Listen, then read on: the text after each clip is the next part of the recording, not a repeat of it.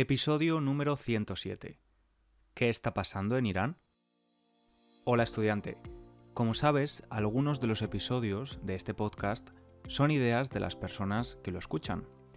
En los últimos días he recibido muchos mensajes de estudiantes de Irán que me pedían que visibilizara la situación actual en un episodio de podcast. Honestamente, yo no me sentía preparado porque mi conocimiento sobre el tema es limitado. Por eso, afortunadamente, mi compañera Mariam me acompaña en este episodio. Ella es profesora de español, es española, pero también iraní. En el episodio nos explica qué es lo que está pasando en Irán y por qué es tan importante dar visibilidad a las exigencias de sus ciudadanos. Si lo necesitas, puedes leer la transcripción gratuita del episodio y usar las flashcards de vocabulario en www.spanishlanguagecoach.com. Ahora te dejo con la entrevista. Estoy con mi compañera Mariam, profesora de español también, y vamos a tener la oportunidad de hablar en este episodio sobre lo que está pasando en, en Irán, primero te quiero dar las gracias, Mariam, por, por tu tiempo, por estar aquí. Es un placer hablar contigo. Gracias a ti, César.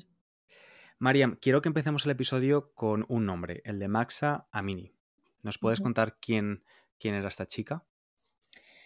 Maxa Amini fue una de las eh, muchas mujeres que sufren eh, de las consecuencias eh, de ser iraní que no es una cosa fácil en Irán.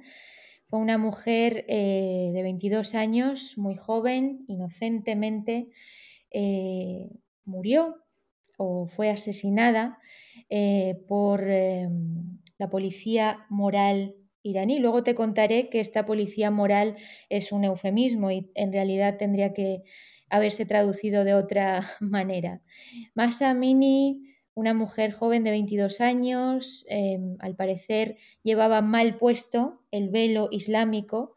Eh, el velo islámico es obligatorio para todas las mujeres, incluso las extranjeras en Irán, y por lo tanto mm, la llevaron em, en uno de, estos, eh, de estas furgonetas de la policía moral, estuvo bajo custodia, la llevaron a una especie de clase de reforma y de reorientación islámica y bueno, pues al parecer ahí recibió golpes eh, en la cabeza, en el cuerpo, no pudo resistir y perdió la vida.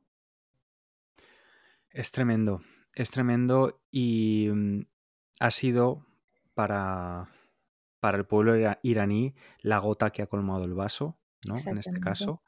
Eh, has utilizado el término policía moral o policía de la moralidad. Yo lo único que sé, la verdad, es que son, es una especie de policía que no tiene armas, ¿no? No tienen la potestad de llevar eh, armas de fuego, pero sin embargo, como hemos visto, ejerce la, violencia, ¿no? Además del correcto uso del velo eh, hijab, ¿qué hace la policía moral en, Irán? ¿Cuál es su función? La policía moral, que en persa eh, se denomina Gashte Ershad y traducido literalmente al español sería la patrulla de orientación, eh, porque realmente pues, son em, furgonetas, patrullas que van viendo en, la ciudad, eh, sobre todo las mujeres, pero incluso también los hombres, si realmente están respetando el código de vestimenta em, que rigen los eh, preceptos islámicos. Y bueno, pues eh, puede ser un pantalón muy ajustado, un pantalón roto, un velo eh, que enseña mucho pelo y no está bien puesto, una bata muy, muy ajustada. En realidad, si tú no quieres ser perseguida eh, por la policía moral o la patrulla de orientación, eh, tienes que tener cuidado cómo llevas la ropa, si la llevas bien puesta o intentar evitar o esquivar de algún modo encontrarte con, estas, con estas patrullas. Y efectivamente, em, llevan armas blancas, em, pero lo feo es que muchas veces son hombres que según el Islam no tienen que tocar a las mujeres, pero si lo hacen y lo hacen a la fuerza y meten a las mujeres en esas, en esas furgonetas. Un montón de contradicciones, César. Absolutamente. Y como decíamos, ha sido la gota que ha colmado el vaso para em, empezar em, esta nueva, ya se puede llamar revolución, ¿no? que ya dura cerca de, dos semanas. ¿Cuáles son exactamente las exigencias de, de los iraníes que han salido a la calle para decir basta? Voy a empezar por las mujeres iraníes porque tenemos muchas exigencias y luego voy a, voy a terminar hablando eh, de los derechos eh, de, cualquier ciudadano iraní. Porque ya sabes que esta revolución, como bien la has denominado, está liderada por las mujeres. Masa Amini fue una mujer. Pero como también has dicho, ha sido la gota que ha colmado el vaso. Y eso significa que ha sido solamente una chispa porque había un trasfondo Em, con cosas terribles que se han vivido durante muchos años. Entonces, eh, lo que vemos ahora quizás es más eh, por parte de las mujeres pedir, mm, tener derecho sobre tu vestimenta, sobre tu ropa, sobre el qué elegir para salir a la calle. Si quieres salir con el velo, bien, y si no quieres, también bien. No tenemos nada en contra de las mujeres que quieren usar eh, voluntariamente el velo, para nada. Y luego pues están otros muchos derechos de las mujeres que, que se vulneran a diario. Mm, en cuanto al divorcio, en cuanto a ir a un estadio para ver a tu partido, a tu equipo favorito jugar un partido, en montar en moto, en bicicleta, en la ciudad, sin que te llamen la atención, ser juezas, cantantes, bailarinas, em, nadadoras profesionales y poder ejercer un montón de cosas que cualquier ciudadana eh, normal, en pleno siglo XXI, puede, puede hacer, puede ejercer, ¿no? Pero que en Irán, mm, por muy absurdo que, suenen, eh, son prohibiciones y, te multan, te detienen o simplemente eh, te impiden ¿no? el paso cuando no estás usando el velo. Eso por un lado. Y por otro lado, pues ya te decía, el trasfondo pues son otras cosas, el tema económico, la inflación, en Irán es algo que, es terrible. Yo estuve en verano en Irán y te prometo que no he podido comprar pistacho iraní, un souvenir que yo siempre me traía, o sea, yo llenaba mi maleta de pistachos, pero esta vez he visto los precios y fíjate que yo gano aquí pues en euros, ¿no? Para mí es mucho más fácil comprar cosas en Irán porque la moneda está tan devaluada que vamos, ni te cuento. Pero fue imposible. Además dije, es que es absurdo ganar, o sea, pagar esta cantidad de dinero por una bolsa de pistachos. Em, estoy ayudando a que esta inflación siga, ¿no? Entonces, si yo veo que es un producto no tan necesario, pues voy a intentar no comprarlo, ¿no? Pero para que veas cómo está. Luego está el tema del paro, em, la fuga de cerebros terrible que hay en Irán. Creo que somos el segundo país con el, em, mayor número de, personas, de expertos, eh, científicos, gente que abandona el país porque no ve un futuro ni para, ni para ellos mismos ni para sus, sus hijos. Entonces son muchas cosas. el, velo ha sido muy simbólico, pero el trasfondo es muchísimo más profundo. Claro. De hecho, desde hace ya dos o tres años eh, el descontento social era evidente, a pesar de que las manifestaciones son ilegales, han, han, venido sucediendo en los últimos años, especialmente por, por problemas económicos, pero al parecer esta, esta revolución o estas nuevas protestas sí que han puesto en común a la mayor parte de los iraníes, ¿no? de diferentes clases sociales, afectados o no afectados por problemas de desempleo, que es lo, lo, lo importante y lo que la hace también más fuerte y al mismo tiempo hace también que la respuesta del, gobierno sea también las consecuencias mucho más graves, ¿no? El número de detenidos se cuentan por miles, también eh, ha, habido muertos y em, pues esto, la presión al gobierno ha tenido consecuencias claras. Eh, también veo que, que se están otros mm, grupos como por ejemplo en la educación los profesores están dispuestos a, hacer huelgas ¿no? para añadir más presión todavía, afectando la educación. O sea, es evidente que parece que es una, una revolución que va a ser difícil de parar. Y me gustaría hablar un poco de cuál es el. cuál puede ser nuestra. para las personas que no vivimos en Irán o no somos iraníes, cuál es eh, nuestra posibilidad de ayudar cómo podemos hacer presión de alguna forma. Yo recuerdo, tú eres iraní, que no lo hemos comentado, pero te has criado en España. Recuerdo que cuando estudiábamos historia de España y hablábamos del franquismo, que era un régimen dictatorial, yo recuerdo que siempre se hablaba de pues que eh, este régimen dejó de ser un régimen dictatorial, entre otras cosas, gracias a la presión internacional que se venía ejerciendo a lo largo de los años.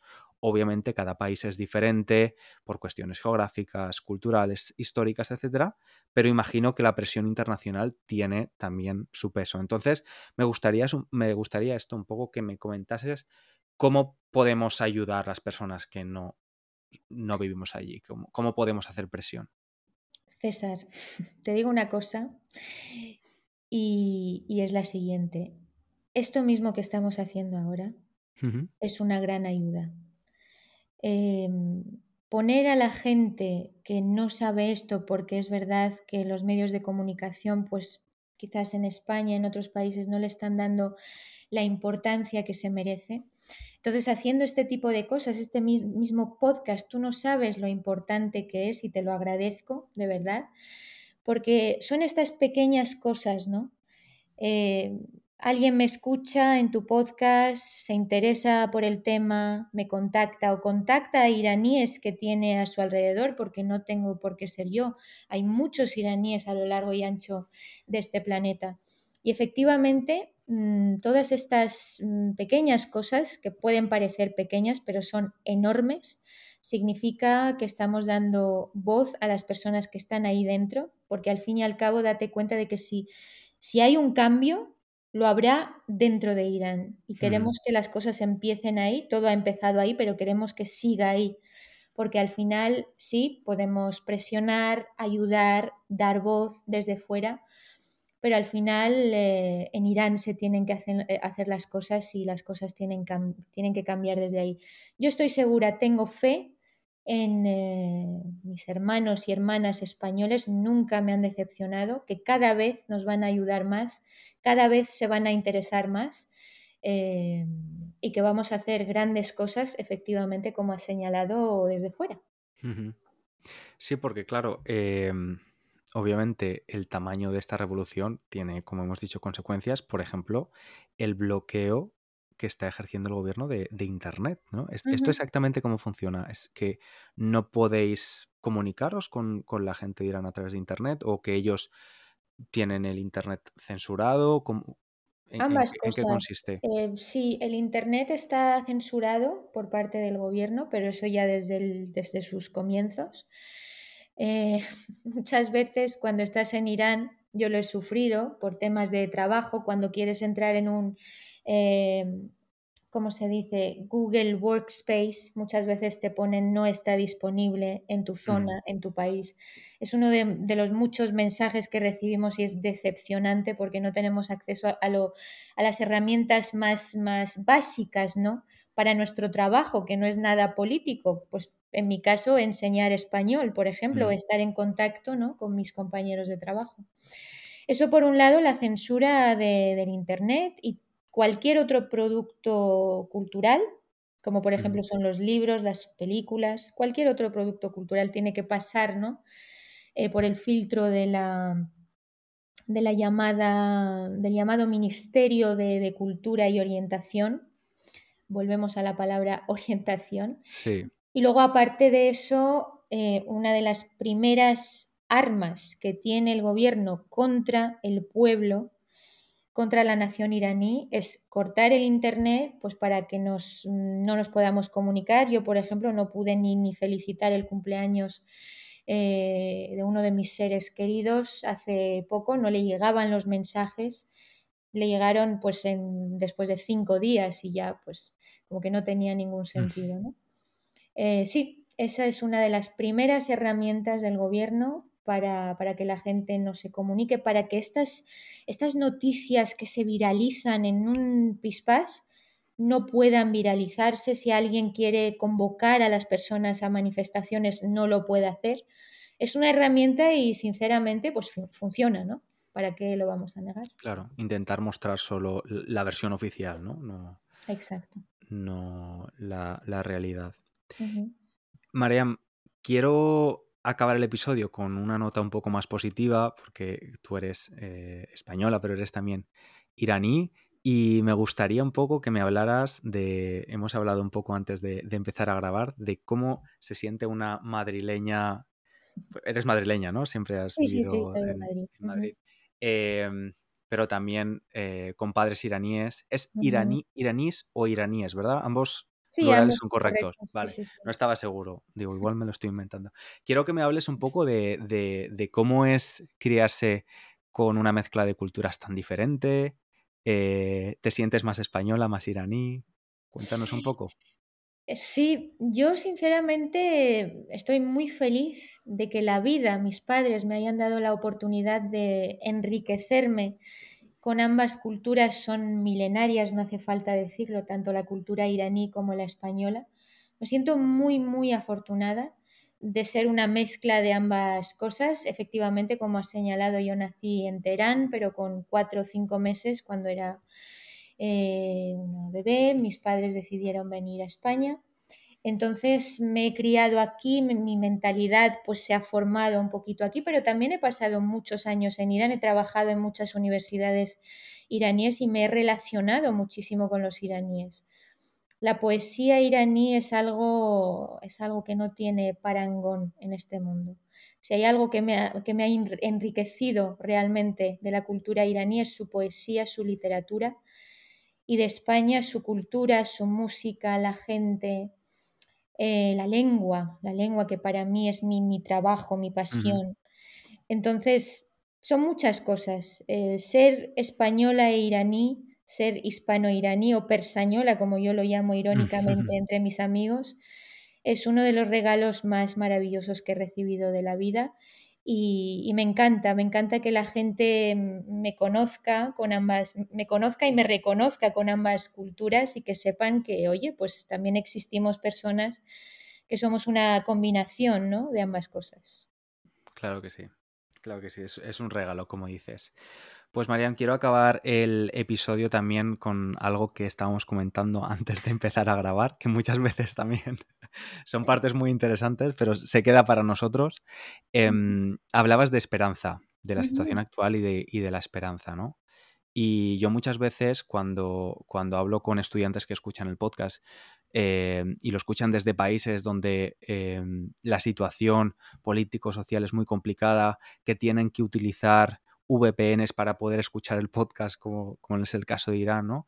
Eh, muchas veces no sé qué decir y lo único que digo es, bueno, fíjate en España, fíjate la, ¿no? lo, lo, que era hace 40 años y lo que es ahora en materia eh, social y política, ¿no? Entonces, creo que la esperanza sí que es muy importante, que todos podemos poner un granito de arena, ¿no? Para que la situación cambie y solo me queda pues darte las gracias por tu tiempo, por acercarnos un poco más la situación actual, pero también la, la parte más agradable del país, ¿no? Y de, y de tu experiencia como, con esa dualidad de las dos nacionalidades.